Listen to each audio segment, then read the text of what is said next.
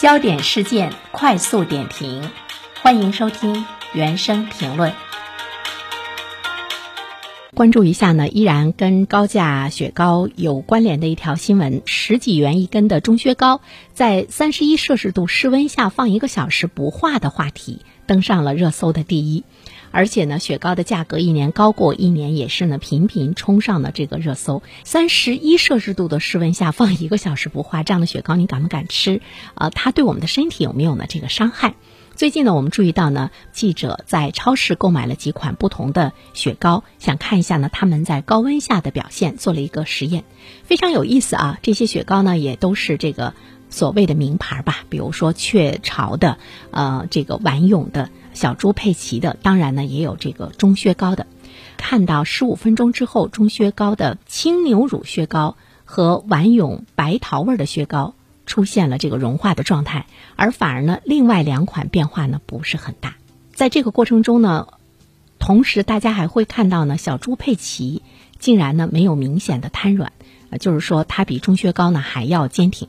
让大家更是心里没有谱了。看来不单单是我们现在目标比较集中的中薛高，在三十一摄氏度的高温下呢，放一小时没有融化，好像很多的雪糕都存在着这样的问题。专家说呢，雪糕中的添加的增稠剂导致呢它看上去不化的一个主要的原因。造成中薛高不化的主要的增稠剂的成分呢是卡拉胶。常用的增稠剂呢，食用胶，它是一个。膳食纤维不仅没有安全隐患，对健康可能呢还是有一些这个好处的。食品的这个添加剂的安全性，归根结底呢要看用了多大的量，吃了多少。只要符合这个标准的要求的话呢，它的安全性呢还是呢有一定的这个保障的。所以在这方面，尽管啊中薛高。三十多度静置一小时没有融化，登上热搜。当然，我们的记者经过调查之后呢，会告诉你说没有问题，可以呢这个放心食用。啊，其实目前呢，我们看到在美国、欧洲都允许呢在食品中添加这个卡拉胶，在动物上呢进行高剂量的研究，也没有得到呢卡拉胶有危险性的。结论，嗯，问题的实质呢，依然是回到了近一段时间，无论是我们的媒体还是老百姓关注到的一个问题的核心，就是类似于像钟薛高这样的雪糕啊，冰激凌凭什么这么贵？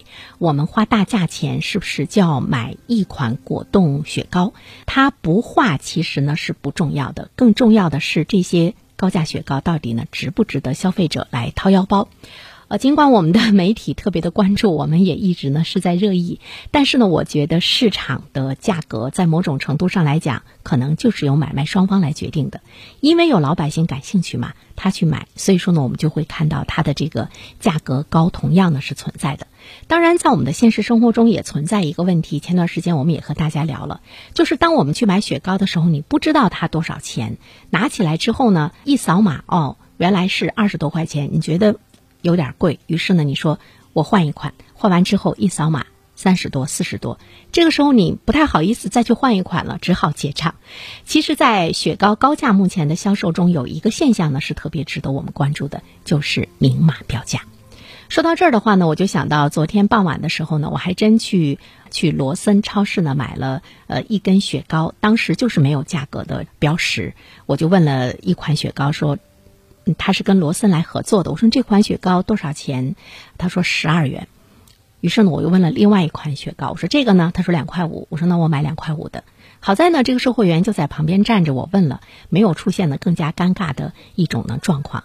但是似乎呢也是在显示着我买不起十二块钱的，我要买两块五的。